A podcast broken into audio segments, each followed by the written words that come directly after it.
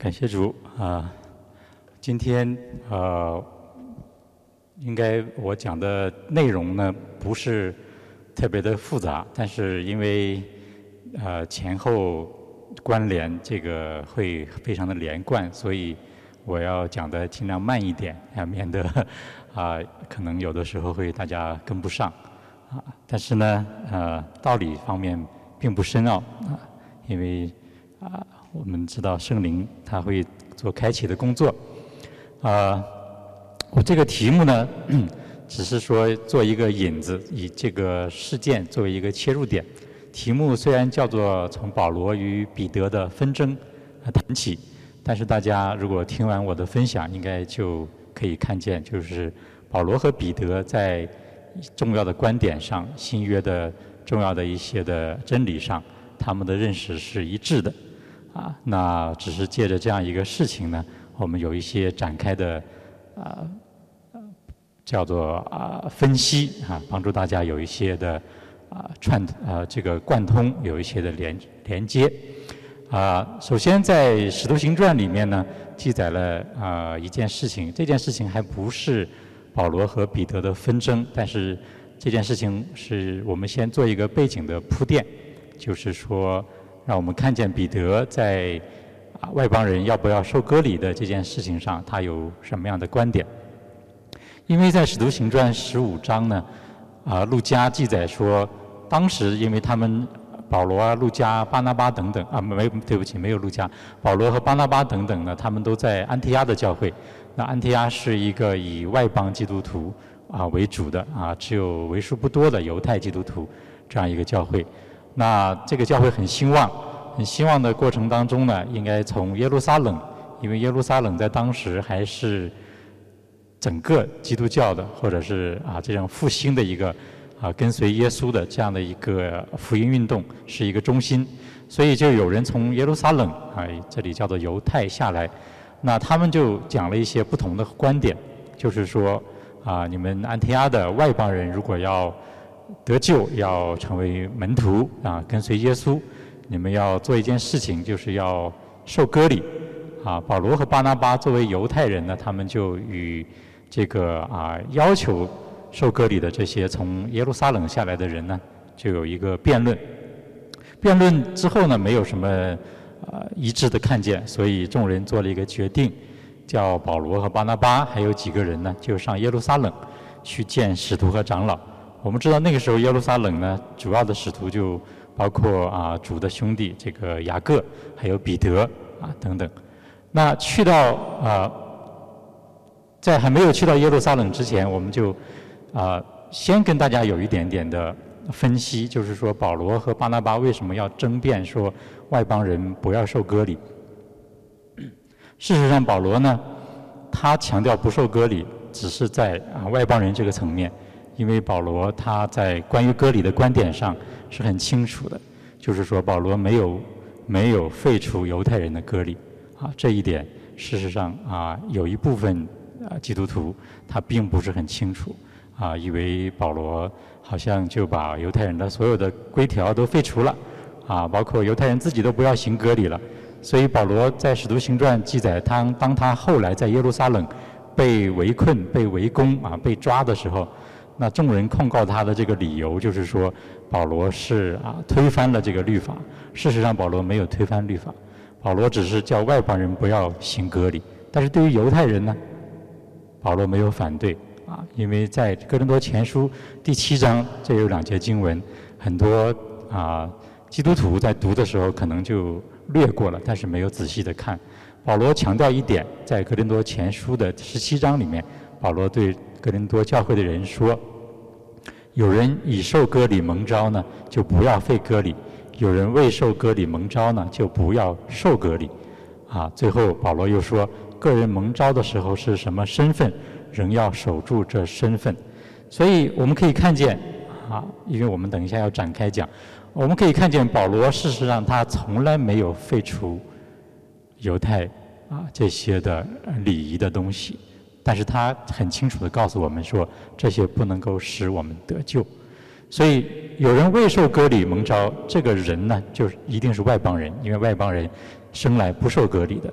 但是呢，他要如果得救的话，啊，他不需要再受割礼，加入犹太教或者加入这种所谓犹太基督徒的这个群体。但是如果有人已经受割礼蒙召，就是他本身就是犹太人，保罗说不不要费割礼，啊，那有两个证明，证明保罗的观点。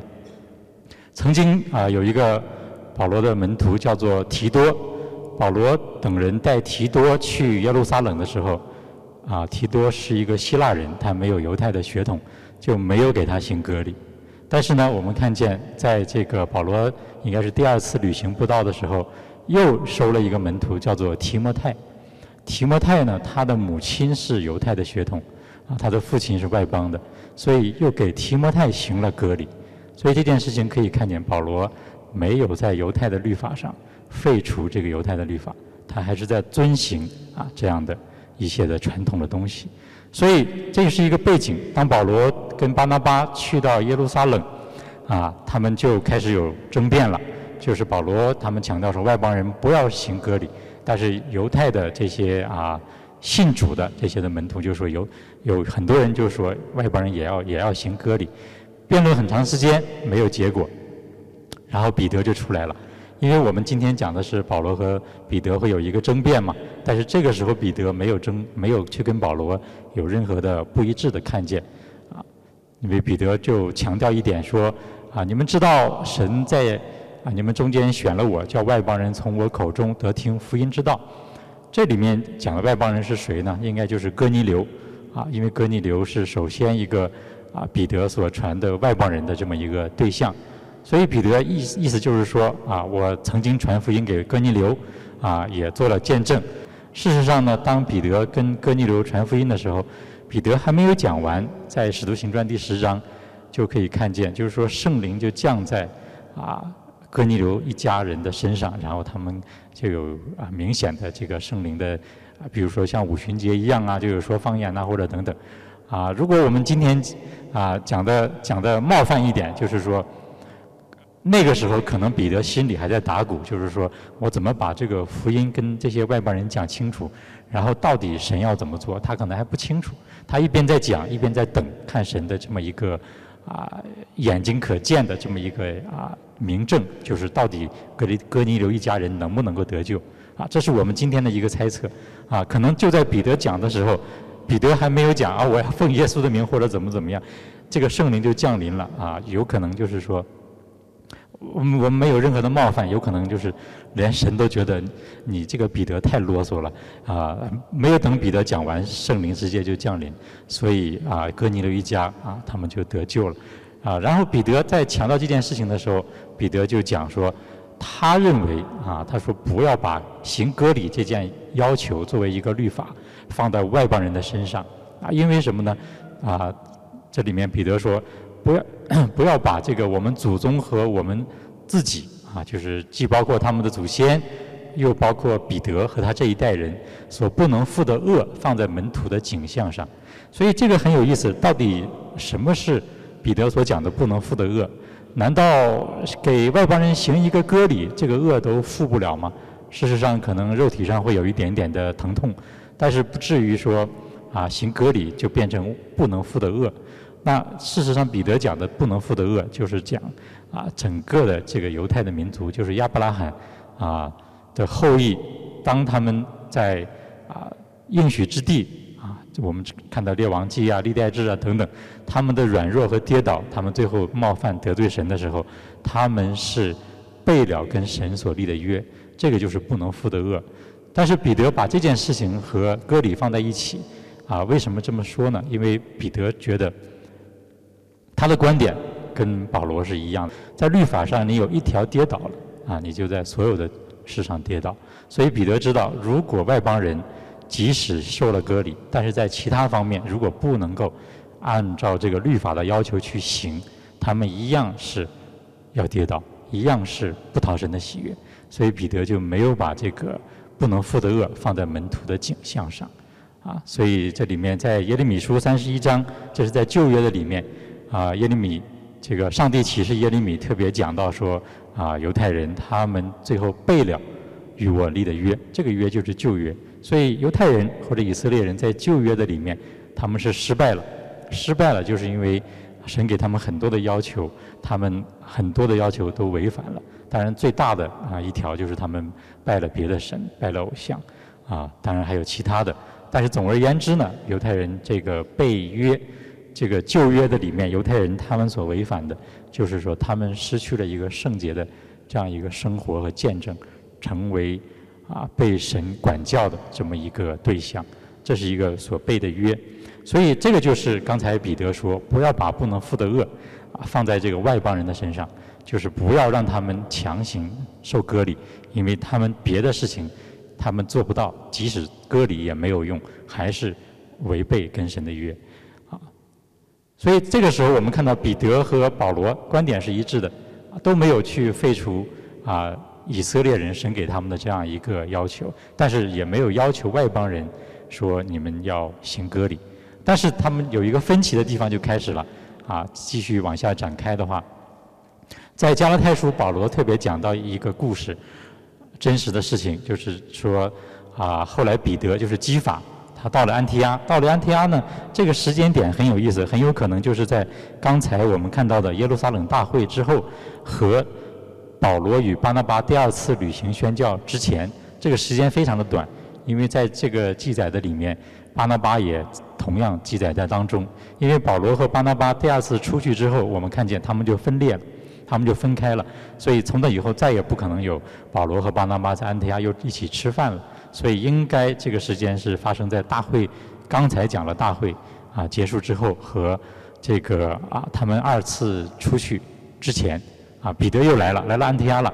他做什么呢？这里面没有明说，但很有可能彼得啊看到安提亚的教会很复兴，彼得就觉得我要去看一下怎么样啊，特别要了解多一点。所以他去了之后呢，安提阿那个教会里面的人呢，就是外邦人也好啊，犹太人也好啊，他们是在一起吃饭的。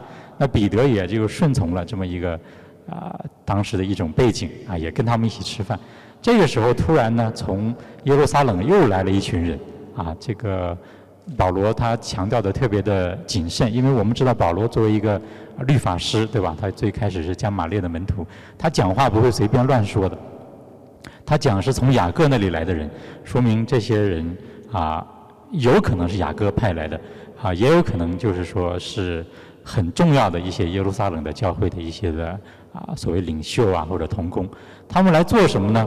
啊，也没有明讲，但是呢，有可能也是来查验一下，到底彼得他们在安提阿和外邦人是怎么样一种的生活，啊，那。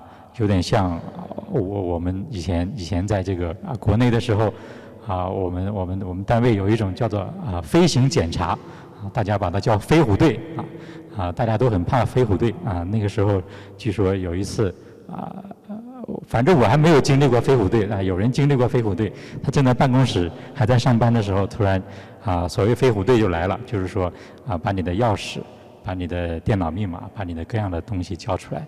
然后呢，给你放假一个礼拜，你回家，啊，我们现在要把你所有做的东西检查一遍，啊，一个礼拜之后没有问题了，你就回来；如果有问题，那就是另外一件啊处理的方法。所以大家都很怕这个飞虎队，啊，所谓的飞行检查。所以这个时候就从雅各那里来的人，他们就有点像突然袭击一样，就来看，以至于这个彼得就很惧怕。啊，这里面讲到，马上就退去，跟外邦人隔开了，甚至连巴拿巴作为犹太人，本来他也是安提阿教会的领袖，当地的领袖，结果他也躲开了，啊，就不再跟外邦人一起吃饭。所以保罗就责备，责备彼得，当然也包括巴拿巴。这个就是我们啊今天切入的一个点。保罗就说啊，你这么做是不对的，啊，你既是犹太人，随外邦人行事。啊，不随犹太人行事，你怎么还勉强外邦人随犹太人呢？我们这生来的犹太人不是外邦的罪人，啊，这个话很难懂，但是我们要看一下，对，我们要看一下，啊，保罗为什么这样讲？我们要从第十五节先看，再往回，再往回来翻这个经文，因为，呃，跟外邦人在一起，如果吃饭的话，在犹太人的。在法利赛人的这样的一个观点当中，他们觉得外邦人就是罪人，啊，所以啊，在法利赛人的观点里面，外邦人是有两种的，啊，对不起，罪人有两种的，一种是犹太人的罪人，犹太人的罪人就是指生活不圣洁呀、有污点的，啊，他们就认为这样是罪人。还有一种呢，就是所有的外邦人，在法利赛人的眼中，他觉得都是罪人，啊，而且是生来就是罪人。那因为他们没有没有约嘛，没有神的约，在他们的生命当中，所以他们生来就是罪人。所以保罗特别引用这样一个说法，就是说我们生来的犹太人不是外邦的罪人，啊，那保罗为什么这么说呢？因为大家可以想象，当巴拿巴和彼得突然之间离席啊，出去啊，不跟外邦人一起吃饭的时候，外邦人一定会问说：“哎，他们为什么会离开呢？”那这个时候，如果是懂律法的人或者懂啊整个以色列的背景的人，一定会解释说说啊，因为耶路撒冷来的人看到他们和你们一起吃饭，但是在啊我们的至少在法利赛人的这样一个要求和传统的里面呢，这个外邦人是罪人，所以他们要离开这个罪人，所以彼得啊巴拿巴他们为什么？马上就离席呢，因为他们不想被别人看见和罪人一起吃饭，所以这样的话就一定会对外邦人造成一个冒犯。外邦人就觉得哦，原来我们是罪人。那如果我们是罪人，你你怎么还跟我们在一起，对不对？所以保罗事实上强调的就是说，这样一做就等于是默认了、承认了外邦人是罪人。但是保罗说我们也是罪人呢，所以接下来看保罗说什么？我们这些犹太人啊。也是罪人，因为我们在律法的里面，我们没有办法诚意，我们没有办法啊和讨神的喜悦，因为没有一个人能够因着行律法来诚意。所以这件事情，保罗责备彼得，他是有一个特别的原因，就是因为彼得一离开这个啊吃饭的这个同席，就证明彼得把外邦人当罪人了。所以保罗是针对彼得的这样的一个冒犯，对外邦人的冒犯，提出了一个警告。那彼得呢？实事实上他有他有难言之隐，他有这个有苦处啊。因为彼得，我们看见他去哥尼流的家的时候呢，啊，哥尼流把他留在那个地方，因为他虽然哥尼流他们信主之后全家得救了啊，彼得也给他们施洗了，但是哥尼流就很热情，他就没有让彼得他们走，就让彼得又留在他们家住了几天。这是在使徒行传十一章的记载。结果到呃第十章的记载，对不起，到了第十一章呢，耶路撒冷就有人控告彼得，啊，那一定是控告在像雅各啊啊或者约翰呢这些门徒的面前，就是说，彼得你居然去了外邦人的家了，而且跟外邦人一起外邦人一起吃饭了，啊，所以彼得当时就分辨了很多，对吧？刚才我们讲彼得说，啊，这个我正在讲的时候，圣灵就降临了，彼得说了一句话，他说我是谁呀，能拦阻神的工作？换句话说，彼得说：“我也是无辜的，对不对？这是神做的事情。但是呢，彼得被控告的一个理由就是：你怎么能进外邦人的家呢？你怎么能跟他们一起吃饭呢？所以彼得在他里面有一个阴影啊，他有一个创伤。所以，当彼得在安提阿又跟巴拿巴和保罗与外邦人一起吃饭的时候，耶路撒冷教会的人一来。”啊，彼得他就是一个叫做什么二次二次犯法了，对不对？就是啊，保罗和巴拉巴或许还还可能是初犯，但是彼得就被别人看见，可能就觉得哦，你怎么又又跟外邦人吃饭了？那关键现在的问题就是说，我我们要理解彼得的软弱，他这个软弱是有啊特别的原因，因为他曾经在这件事上被别人控告过。但是我们现在就要了解一点，到底跟外邦人吃饭能有没有违反律法？啊，那耶稣有没有跟外邦人吃饭呢？很难说，很难说，因为圣经里面没有明说。啊，法利赛人控告耶稣说，他和税吏和罪人一起吃饭了。这个是在路加福音十五章里面啊，一开头就讲到。然后十五章之后，耶稣就给他们讲啊，这个这个这个浪子的故事啊，就讲了几个比喻，对吧？但是耶稣为什么讲这个比喻呢？因为他们控告耶稣说，他和税吏和罪人一起吃饭了。但是税吏我们知道啊，应该是犹太人啊，不不管是马马太啊、利位啊、撒该啊等等，啊，犹太人收犹太人的税，这是罗马帝国的一个传统，就是以犹治犹，对吧？用犹太人的官来治治理这个犹太犹太人，所以他们就很痛恨这个税吏。但是呢，当他们控告耶稣说你跟税吏和罪人一起吃饭的时候，这个罪人指的到底是外邦人，还是指着犹太人当中的不圣洁的？有污点的人被称为罪人的，啊，我们很难去从现代的角度能够了解清楚当时的背景。但是呢，按照耶路撒冷当时的那种高压的啊，这个非常严格的法利赛人的这种的治理，宗教的治理，耶稣不太可能带着这么多的门徒浩浩荡荡的啊，在一个外邦人的家里和一群外邦人。啊，就是他们所称的罪人来吃饭，所以很有可能讲的，耶稣和罪人同席同席吃饭，这个罪人是犹太人里的罪人，啊，不是外邦的罪人，不是外邦人。所以保罗也好，彼得也好，他们有一个突破。如果说耶稣都没有跟啊外邦人一起同席的话，他们这个同席，那是不是就违反了律法呢？如果保罗违反了这个律法，保罗他就是一个啊，就是我们理解的保罗就是一个。违反犹太教的人啊，是一个叛教的人，是一个反道的人，反这个犹太的这个这个习俗的人，是不是这样的人呢？在《使徒行传》二十八章里面啊，这里面是记载了保罗的一段啊独独白啊啊，也不能叫独白，是一个一段一段对话。保罗是那个时候到了哪呢？事实上，大家看背景就知道，到了罗马。啊，罗马是整个罗马帝国的首都。如果按照世界的当时的地理来讲，整个西方应该最繁荣、最兴盛这么一个城市，应该就是罗马。啊，那我们讲的是西方，对吧？但是呢，保罗到了罗马之后，因为他是一个被软禁的，啊，他不能够随意的活动，所以呢，他不能够去拜访当地犹太人的首领。那犹太人的首领呢，就来看他，而且这里面说保罗请他们来，保罗是要请他们来。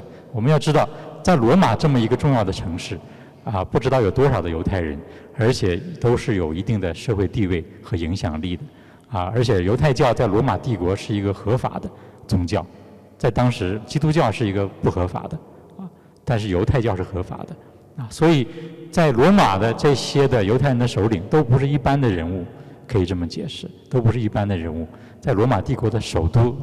罗马帝国最大的城市里面，犹太人的首领不是普普通通的人，所以他们来了之后，保罗就跟他们讲说，有一句话很有意思，大家如果仔细研究一下，我们就知道保罗这个人讲的话，啊，应该是信得过的。保罗说什么呢？他为自己分辨，他说：“我虽没有做什么事干犯本国的百姓和我们祖宗的规条，却被所绑，从耶路撒冷解在罗马人的手里。”这里面我用啊这个这个 highlight 这个这个啊黄色的英文的，我们看到就是说，关于这个规条，祖宗的规条是啊 customs of our ancestors，就是说我们祖宗所传下来的，我都没有违反。很有意思啊，保罗不是跟外邦人吃饭了吗？你跟外邦人吃饭不就违反这个规条了吗？所以跟外邦人在一起吃饭，到底有没有违反规条？这是一个问号。如果违反规条，那保罗就是说谎了。保罗这个人人品就信不过了。大家有没有想过？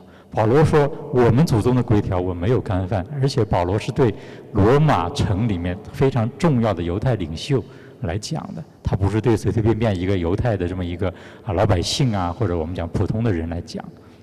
但是保罗说：“我没有违反祖宗的规条。”如果保罗是一个说谎的人，保罗在那个时候就是我们常用的一种方法，叫做打死都不认，对不对？你没抓到证据，我就是不认，我什么都没有没有违反，但是如果有人说你怎么跟外邦人吃饭呢？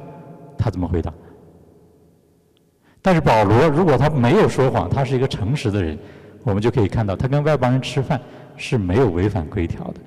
所以在整个的旧约的里面，我们看见神只有啊设立哪些食物是洁净的，哪些是不洁净的，神没有说不能跟外邦人同席啊。所以在这个律法的里面，或者在规条的里面，事实上是没有这么具体的、明确的要求的。但是在法利赛人的那个时代，就是我们看到初代的时代啊，初代教会的时代，他们是禁止啊犹太人跟外邦人同席的。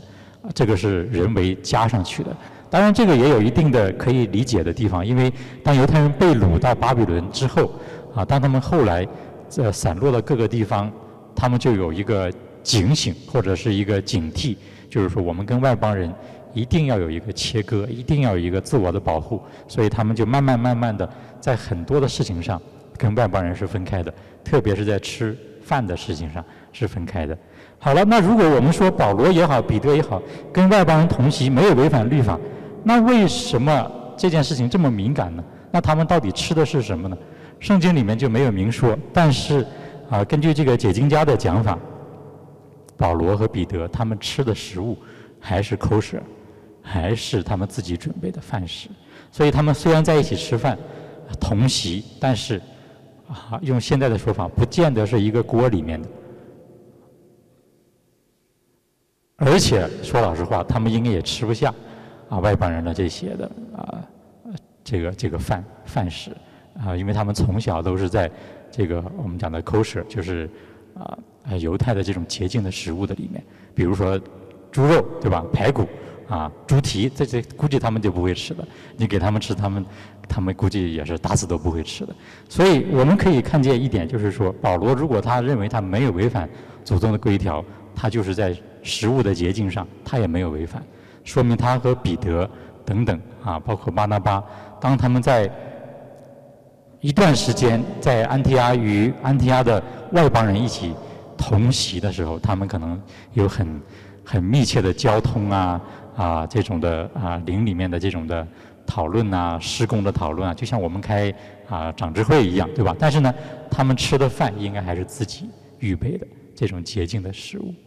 啊，为什么讲这一点？就是告诉大家，保罗和彼得在他们的身份的转换上，他们并没有啊说做了基督徒之后，他们把原来的所有东西不但推翻，甚至违反，甚至违背啊，这是一个大的一个背景。那所以彼得，我们看见，虽然保罗对他有一定的冒犯啊，但是彼得他事实上也承认保罗的教导是对的啊，是出于神的。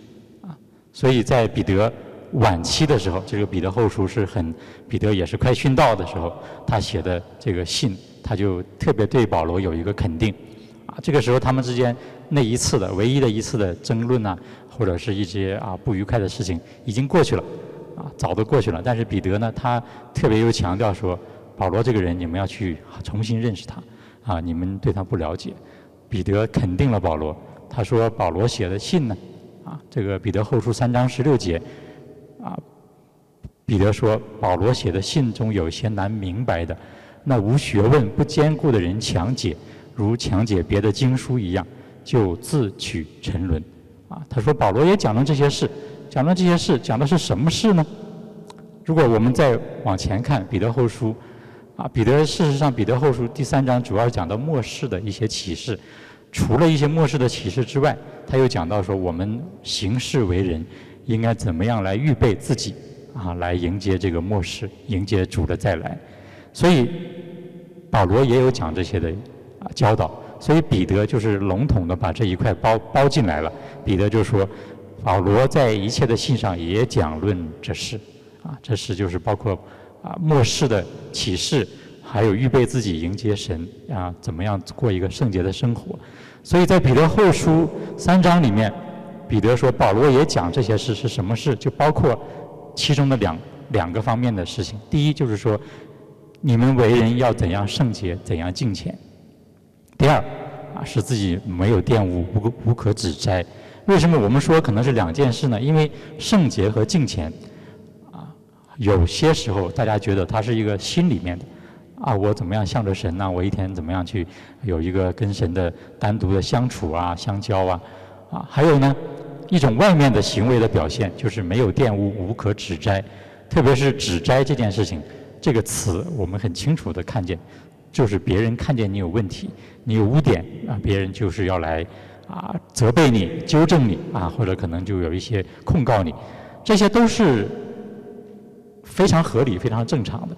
但是彼得在这里面，他就说保罗也讲了这些事，啊，这些事就包括了圣洁的生命，啊，没有指摘、没有玷污、无可指摘的生活。所以彼得在这里，我们看见他和保罗的观点，啊，他支持保罗的观点，啊，支持保罗的观点。那保罗的，哦，那那这么说的话，保罗也是强调啊圣洁的生活，对不对？也是要无可指摘的。但是。我们我们今天我们常常会对保罗有一个另外的看见，就是说，保罗因信称义，保罗叫我们信主得救，信了主就好了啊，你就白白的领受神的恩典，这些都对啊，这些都对。但是如果我们片面的解读保罗的话，彼得说什么？无学问不坚固的人强解，就如同强解别的经书一样，就自取沉沦啊！弟兄姐妹，我我是不是无学问的？有一点无学问，对不对？但是呢，我可能说啊，我信主十几年了，我读圣经读了好多遍了，我还是有一点点小学问的啊。但是我是不是坚固的？不见得啊。这个坚固，事实上，真理上的坚固是每个人都要打一个问号的，因为我们很多情况下，我们对真理的了解是片面的。所以，无学问不坚固的人强解，如果强解的话，就是我们去告诉别人。啊，这个事情要这样理解，啊，都是在神的恩典里面，耶稣爱你，上帝爱你，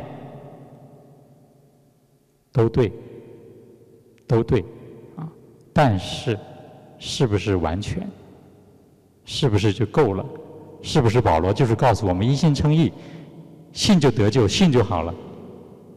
从你做基督徒那一天，一直到你见上帝那一天，你就只要信就好了。如果我们这样去待别人，瞎子领瞎子，这是耶稣说的，都要掉在这个坑里面，对吧？那彼得说什么呢？跟瞎子领瞎子差不多。彼得说：“你是自取沉沦，嗯，无学问不坚固。如果我们对圣经了解的不全面，对保罗啊，这里特指保罗，对保罗的教导了解的不全面。”我们不但是害了别人，我们自己还自取沉沦。所以彼得说，这些事保罗也有讲，你们要知道。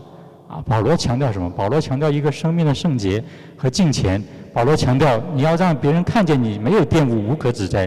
这些不是信的领域，这些是活的领域，活出来，活出来。啊，所以我们看见对保罗的解读。有很多难以明白的，因为我们常常就关注在一点上。说老实话，我们常常就关注在一点上，领人信主得救啊，叫人信主，这是最大的目标，而且是终极的目标。信了主就好了，我们的任务就完成了。啊，保罗也支持我们的这么一个想法。保罗说，对吧？口里承认，心里相信。口里承认耶稣基基督是主，心里信他从死里复活，然后你就因信称义，所以保罗是不是告诉我们说不用守律法？有点像哦，好像是哦，因为保罗说什么，在罗马书七章六节里面他说，在捆绑我们的律法上死了，然后就脱离了律法，叫我们来服侍神，啊，所以这里面讲到脱离了律法。所以我们最开心了，因为保罗如果告诉我们说脱离律法，我们最喜欢了，因为保罗说过一句话：律法是讨人嫌的，讨人厌的。保罗在罗马书里面另外一个地方，他说什么？没有律法我是活的，律法一来罪就发动，叫我犯罪我就死了，所以律法太讨厌了，啊！所以感谢主啊！约翰福音，约翰说什么？这个。律法从摩西来的，对吧？恩典和真理从耶稣来的。好了，恩典是从耶稣来的，感谢主，这就是福音，对吧？所以我们在传福音的时候传得很准，很到位。但是我今天可能要问大家啊一个一个事情：除了福音之外，我们圣经啊，我们有一卷叫做旧约，还有一卷叫做新约，对吧？那我想问大家，什么叫新约？所以我每个月掰饼喝杯，下个月我们又要掰饼喝杯，啊，我们主持的主席都会说，啊，耶稣拿起杯来，饭后拿起杯来说，这杯是用我的血与你们所立的新约，对吧？所以哦，这就是新约，就上帝有一个约嘛，上帝就是呃永远永远与我们同在，来救我们等等。虽然这些话不够严谨，但是我们对新约的了解，在那种模糊的轮廓上面，基本上就是说神的恩典，神的救赎。神的爱，这些跟福音是息息相关的，完完全相通的。但是在旧约里面还有另外一处地方写的非常的清楚，到底什么是新约？在耶利米书三十一章三十三节，啊，就是刚才我们讲彼得说我们不能负的恶，他的那个引用的背景就是三十一章三十二节是以色列人背了约，但是三十三节呢，神说我要立一个新约。三十三节神怎么说呢？他说那那些日子以后，我与以色列家所立的约乃是这样，我要将我的律法放在他们里面，写在他们身上，我要做他们的神，他们要做我的子民。哇！难道我被骗了吗？做基督徒不是没有律法了吗？上帝不是有爱有恩典吗？这个经文写错了吧？按照我的理解，或者按照我们的理解，应该是上帝说：“我要将我的恩典放在他们里面，我要将我的爱放在他们里面。”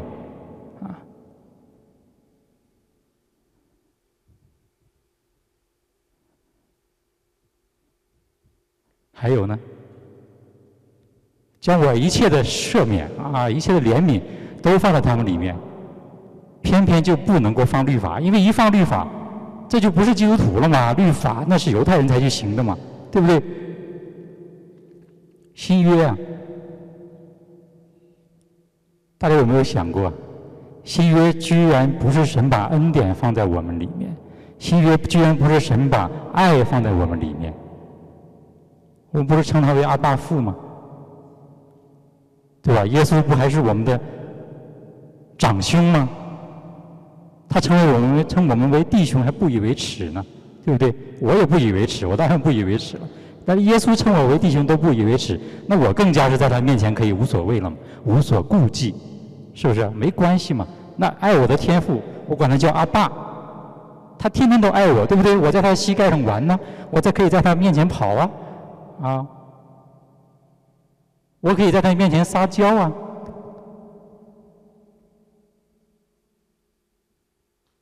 怎么搞了半天新约是把律法放在我们里面了？这么讨厌的一个东西，怎么可以成为新约的一个部分？所以解决方案很简单，把新约忘了就好了。我们就抓住福音就好了嘛，对不对？福音就是救赎嘛，就是恩典嘛，就是爱嘛。律法这个东西这么讨厌，哦，有另外一种解释，对吧？马上大家就想到，犹太人嘛，以色列家嘛，神跟他们是用律法。哇，那如果这样，新约有两种，一种是神跟以色列人一个新约，神又跟我们外邦人一个新约。以色列人的新约是律法，外邦人新约是什么？神的爱、恩典。No，新约是包括犹太人，也包括外邦人，只有一个约。只有一个新约，旧约是只给以色列人，但是新约是给了我们所有人。所以新约居然是神把让我讨厌的律法放在我里面了。但是保罗怎么说？保罗说在捆我们的律法上死了，我们就脱离了律法。哇，感谢主，保罗推翻了上帝这句话。当然不是，保罗说的是什么呢？保罗说的那个捆我们的律法，是外在的那些的啊规条啊、典章啊、要求啊，不仅仅是礼仪方面，对吧？也包括对生命的要求方面。但是保罗说，我们在那个上面死了。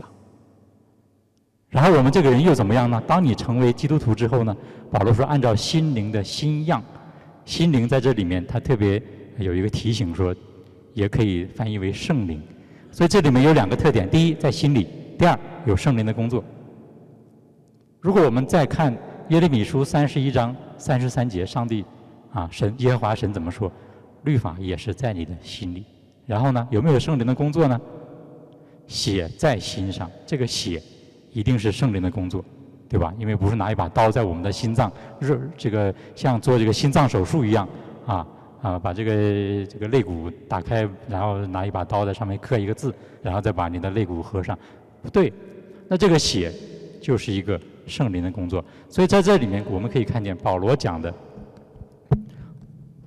和耶利米书讲的不矛盾，因为保罗是强调我们在外面的律法，外面捆绑我们的律法，我们脱离了。但是我们里面呢，有圣灵在我们里面做工作。那耶利米书里面讲到的也是，神是把律法放在里面，但是是放在我们的心上，不是在那两块石板上。所以这是第一个，我们看见对保罗对律法的解读，我们要明白，它和新约是不矛盾的。第二，既然保罗说我们脱离了律法，那我们就按照心灵的新样，我们就去做就好了嘛，对吧？那就很容易了嘛。那我们这个人就不会跌倒，不会软弱，不会犯罪。跌倒和犯罪是一个概念，只不过啊，我们内部呃叫做人民内部矛盾啊，教会内部矛盾啊，我们对弟兄姐妹，我们就不说他犯罪，我们叫他跌倒，因为要顾及他的面子，也要顾及我的面子，啊，对不对？所以我也说对不起，我跌倒了，跌倒就是犯罪，对吧？这是一种教会的术语，啊，是一种隐含的。啊给你一个台阶下，但是保罗就他讲说，我们脱离了律法，我们就按照心灵的新样。那按照心灵的新样，能不能够活得出来呢？活不出来，还是有问题。保罗在加拉太书第五章特别他看到一个重要的一个发现。保罗就说，情欲和圣灵相争，圣灵和情欲相争，这两个彼此相敌啊，叫我们不能做所愿意做的。那什么是情欲呢？情欲不是啊，我们常常理解的。狭义的，就是说，好像啊，只有这种所谓的淫乱的东西，肉体的这种才叫情欲。在啊之后，就是两节经文，保罗特别解释了什么是情欲。事实上，情欲就是我们啊里面一切的不讨神喜悦的各样的思想和外在的行为，对吧？比如说奸淫、污秽、邪荡、拜偶像、邪术、仇恨，包括仇恨，对吧？争竞啊、嫉妒、恼怒、结党、纷争啊等等，嫉妒啊这些都有。啊，记恨、嫉妒都有，所以我们看见保罗就说什么呢？这些个情欲的东西就在我们的里面和我们打仗、打架。打架的结果是什么呢？两个彼此相敌，使我们不能做所愿意做的。所以，如果说不能做所愿意做的，我们就知道，我们常常如果按照律法的要求，按照圣洁的要求，因为啊，所谓的律法，大家可以。如果有一定的啊圣经的基础，就知道律法它不仅仅是一种啊礼仪方面的，它还有很多是关于什么呢？关于道德方面。这个道德方面，事实上就是啊显明神的属性，就是神的属性，他要我们明白，并且也要我们来效法，对吧？比如说公义、正直、圣洁啊等等这些属性，我们都是要要做到的啊。所以这也是律法的一部分，所以不并不仅仅是说哦，你要守安息日啊，你要什么宗教礼仪，你要十一奉献，这些都是一个啊律法的其中一部分，对吧？但是啊，保罗特别强调情欲这一块，事实上就是与律法相违背的、相抵挡的。那保罗就看见一个问题了，对吧？这个问题我们也看见了，就是说我活不出来呀。哦，保罗，你既然说我在这个律法上死了。按照心灵的新样，但是我活不出来怎么办？而且这个相争叫我不能做所愿意做的，那保罗怎么解释呢？保罗说有一个方法，保罗给了我们一个答案。你不是活不出来吗？保罗说你用内心顺服神的律，肉体顺服罪的律。啊，这节经文，我相信很多人在认识这节经文上，你是会走很多的弯路，因为我也曾经。走过这样的弯路啊，因为我想保罗既然给了我答案了，对吧？哦，靠着耶稣就能够脱离了，然后呢，内心顺服神的律啊，我的心就向着神嘛，肉体顺着顺服罪的律，那我肉体就去犯罪嘛。啊，这么解读肯定不对了。但是，肉体顺服罪的律是什么意思？哦，还有另外一种解读，就是说，嗯，我这个人呢很软弱，胜不过。怎么办？胜不过，那你就只能被他掳去了。我这个肉体就做罪的俘虏了。但是没关系，神不看，神说你的心向着我就好了，对吧？啊，小的时候看一个啊这个武打片这个这个出家的和尚啊又喝酒又吃肉说了一句话酒肉什么穿肠过啊什么什么什么心中留？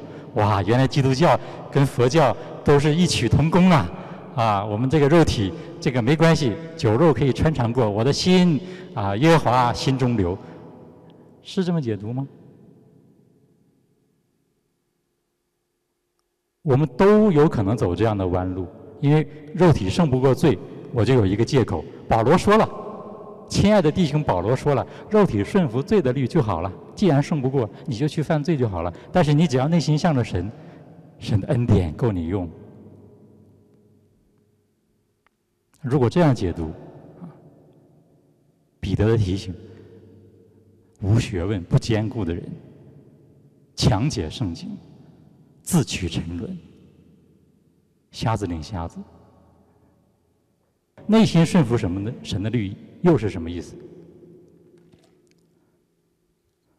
内心顺服神的律，事实上我们要回到刚才那个经文里面，就是说情欲和圣灵在相争的时候，它有两方面的啊真理的这样一个启示。第一呢，就是说。你要行善的时候，我们讲的行善，并不是所谓的佛教啊，好像做善事。我们讲的行善是一个啊啊很抽象的一个词，就是它包括所有神认为对的、神看为好的事情，我们都把它称为善。OK，并不是说去施舍啊、怜悯才叫行善啊啊。我们说我们要做神看为好的事情，就是当我们要去行善的时候，就发生什么样的情况呢？情欲就来了，然后呢，和圣灵在你里面这个带领就相敌，因为圣灵说你要去怜悯，你要去关怀，你要去饶恕，你要去什么，然后这个情欲就来了，就来打架了，他就和圣灵像摔跤一样，然后呢，叫我们怎么样，不能做所愿意做的，因为我本来要做好的，要做对的，要做神喜悦的，这个情欲拦着，我就做不了，这种事情是常常发生，对吧？我们都有这个软弱，啊。记得以前在国内，啊，我们单位一个同事，一一个一个一个一个一个女士，她的先生是啊，在这个中国很大的一个一个一个保险公司管资金的啊，他的手下他管了几十个亿的资金，然后这个啊，有一次我们聊天，他就说到他他的先生天天晚上都有饭局，啊，天天晚上都有应酬，因为大家都想从他手里。弄点钱过来，对不对？啊，他有几十亿的资金嘛。然后最后这个这个这个女士总结了一句话，她说：“我算看明白了。”她说：“你们这些男的啊，她说是有饭就吃。”意思是什么呢？我们就知道，他事实上很多时候他是不由自主的，他这里面有一种啊，就是说，明明可能要要回家了，要去照顾家庭了，要去怎么样了，然后但是一个电话来了，一个约定来了。啊，对，对方是什么的啊？总经理啊，董事长啊，什么什么高管呐，对不对？最后说不去就不给别人面子，总要去嘛。结果就是从周一到周五啊，可能就排满了，天天都要有饭吃，以至于他的太太就说：“原来你们这些人是有饭就吃的。”所以有饭就吃是什么？这就是一个肉体的软弱。那我们今天我们看到啊，我们要行一个善的事情行不出来，是因为情欲在里面的拦阻。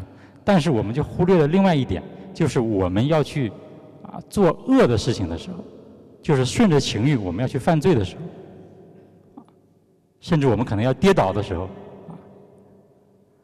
这个就是幽默一下啊，跌倒就是犯罪，只不过我们自己基督徒自己内部问题内部解决啊，不能叫犯罪，这样太伤害人了，我们只能叫跌倒。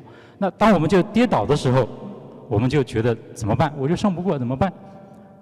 保罗事实上有答案。保罗的答案是什么呢？他说：“使你们不能做所愿意做的。”所以保罗事实上告诉我们两件事情，但我们只注意了一件事情。我们只注意到就是说，我要行善行不出来，因为那个恶太强把我拦住了。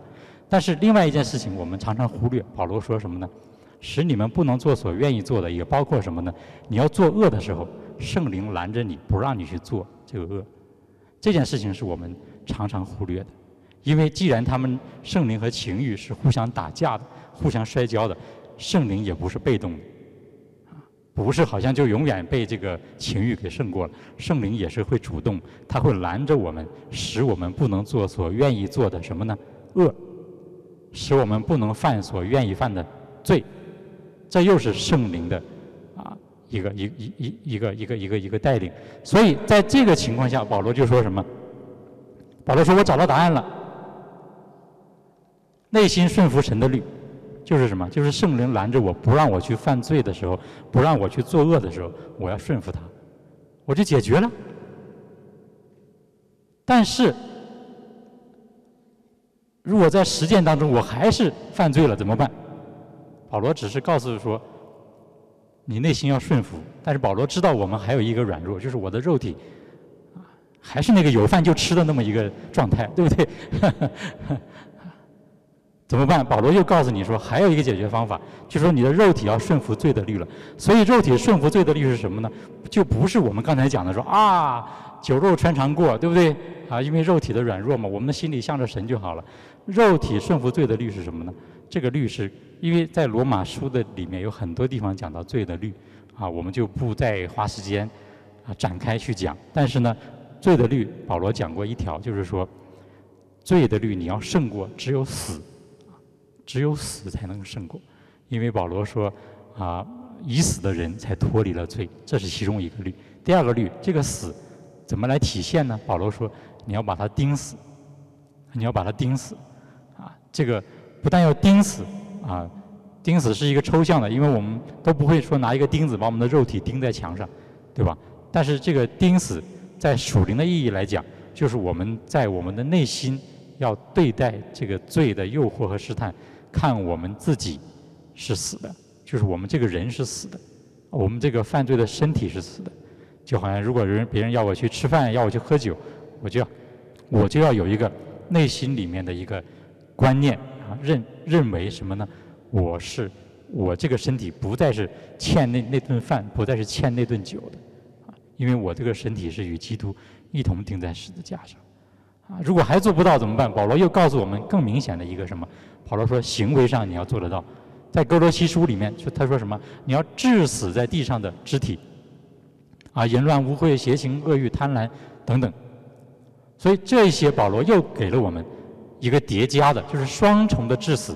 第一呢，就是邪情私欲也好，肉体也好，我必须要把它看作是死的，要跟基督一起死。第二呢，我必须要在我的行为上把我的肢体也要致死。”哦，那那如果我还是做不到怎么办？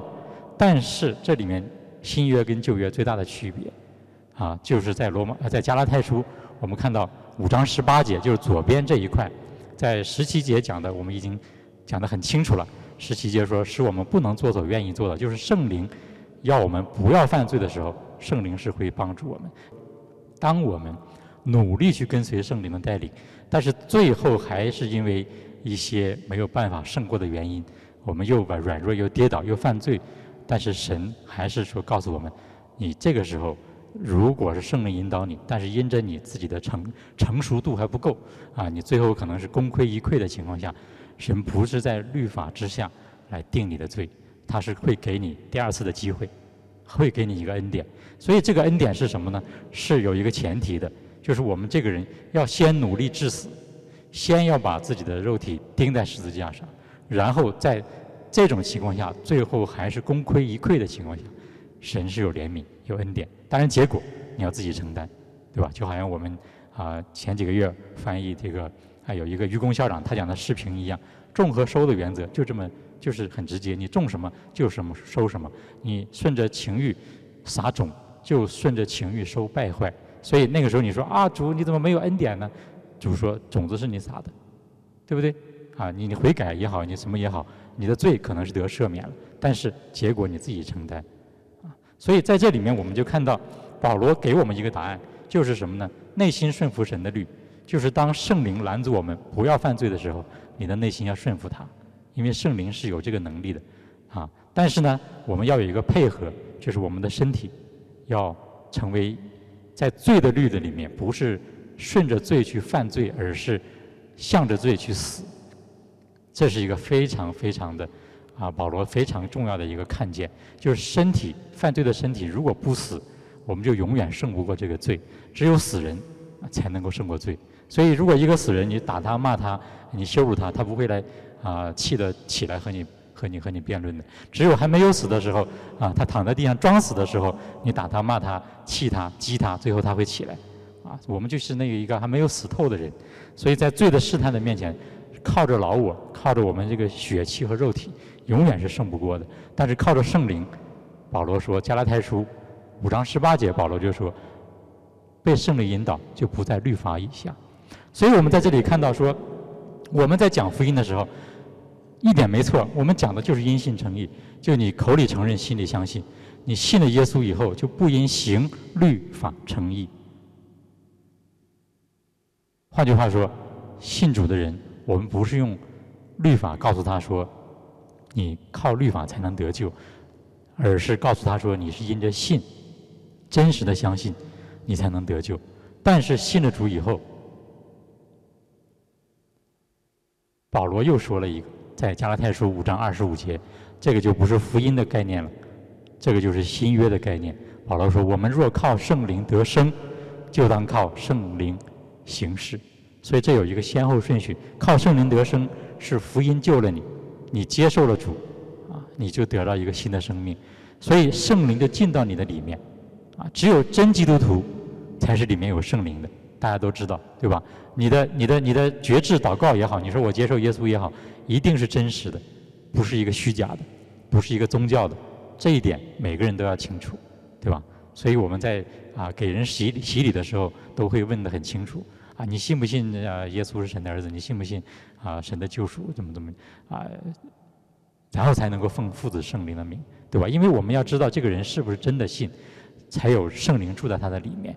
这是福音的范畴。但是保罗说，英文里面那个就是救，他是用的 then，就是说你之后就要做什么？第二个步骤就要靠着圣灵来行事，靠着圣灵的形式，这是太抽象的东西了。具体一点就是什么？就是刚才保罗说的。内心顺服神的律，